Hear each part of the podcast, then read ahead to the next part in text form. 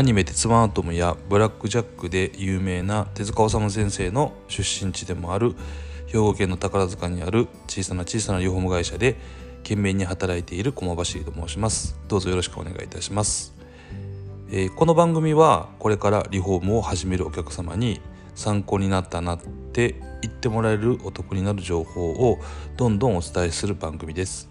皆様のリフォームストレスを軽減するをモットーにこの番組をやっていきますのでよかったら聞いていってください。はい、えー、今日のテーマはですねリフォーム工事の、えー、職種についてというお話をしていきたいと思います。はい。えー、まあ何かって言ったら、まあ、リフォーム工事をする時っていうのは、えー、たくさん関わる職人さんがたくさんいるんですね。で、まあ、どんな職種がどんな工事の工事をやってんのっていうことをちょっとあのお伝えできたらと思ってます。はいでまあ職人さんって言ったらまあ思い思いつくのが、まあ、大工さんであったり水道屋さんであったり、えー、電気屋さんガス屋さんユニット組み立て屋さんキッチン組み立て屋さんクロス屋さん、えー、塗装屋さん足場屋さんまあさまざまねまだ酒屋さんタイル屋さんってあるんですけども、まあ、こんないっぱい業種が、えー、関わってですね、えー、一つの工事っていうのを完成させていくんですね。うん、非常に、まあ、あの多くの職人さんが関わっていくんですけども実際その職人さん例えば大工さんはどんな工事をして水道さんどんな工事するのっていうのもちょっとまああのお伝えできたらなというふうには思っております。はい、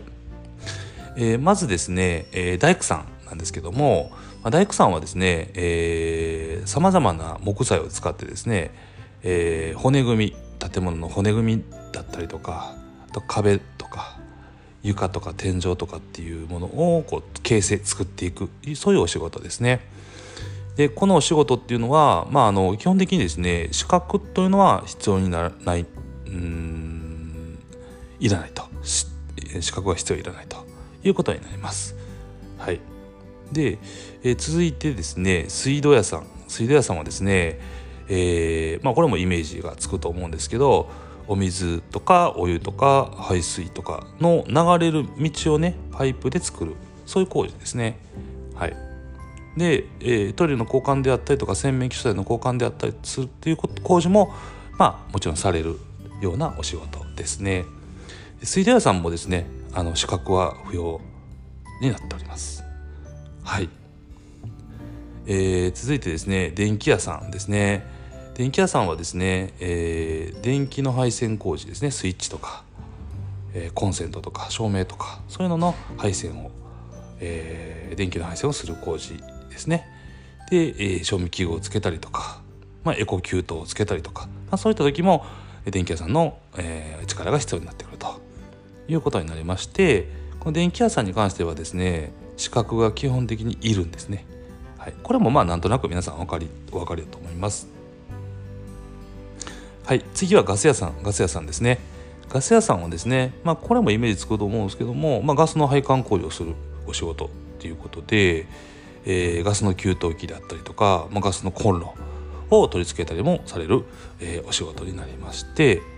えー、資格は必要になってきます。はい。で次はですねあと12345あと5個ぐらいあるんですけどもちょっと5個ぐらい説明できたらなと思います。えー、ユニットバス組み立て屋さんこれはまああの字のごとくですねお風呂のユニットバスを組み立てるお仕事です。はい、で、えー、まああのこれ組み立てるねメーカーさん TOTO さんとかリクシルさんとか宝さんとかまあいろいろあると思うんですけども、えー、の、えー、許可お風呂組んでいいよっていう許可各メーカーが出す許可は必要になってきます。はい。で次はですね、えーと、システムキッチン組み立て屋さんこれはな、まあ、どの工事かというとこれもまあ字のごとくで、えー、台所の、えーと、システムシステムキッチンを組み立てるお仕事になりますね。はい、でこれはですね、えーと、組み立てるメーカーさんの資格が、えー、と高級品とかでではいるんですけど普及品とか、まあ、中級品では必要なかったりするので、まあ、資格っていうのは一部いるよということになっております。はい、でですね次はクロス屋さんですね。クロス屋さんは壁紙を貼ったり床材を貼ったりするお仕事です。はい。まあお部屋の、まあ、最終的な仕上げをする職人さんですね。お仕事ですね。でこれはね資格いらないんですよ。はい、はい、でまあ室内もまあまだまだあるんですけど一旦その辺にしといてあと外のあの工事ですね。をちょっとご説明できたらと思います、えー、外の工事でまずは塗装屋さんですね、まあ、これもイメージつくと思うんですよ。外壁塗ったりとかするようなお仕事ですね。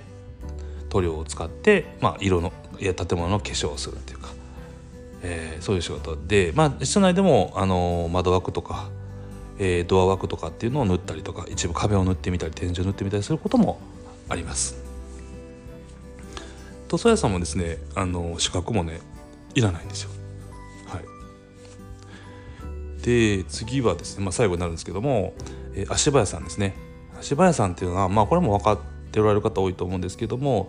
まあ、手の届かないところで作業できるようにパイプで作業場を作るようなお仕事、まあ、足場を組むとかって言うんですけども、まあ、こういうお仕事ですね。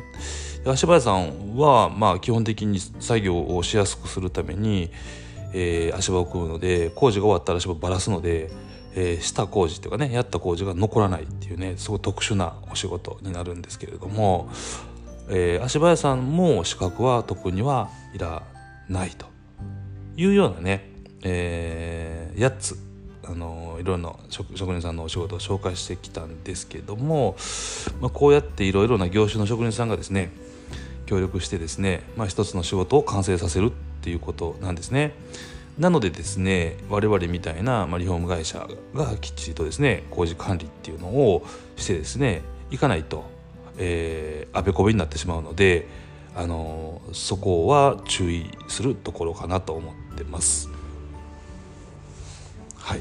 なので、まあ、あの工事管理とかをしっかり、えー、お客様目線でしてくれるリフォーム屋さんと、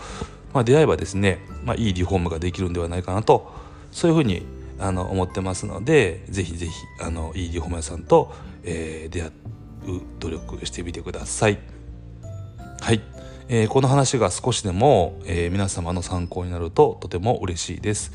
皆様のリフォームストレスを軽減するをモットーに次回もお得な情報を配信していきたいと思っています宝塚の小さな小さなリフォーム会社で懸命に生き抜く駒走りがお送りしましたでは皆様今日も素敵な一日をご安全にお過ごしください。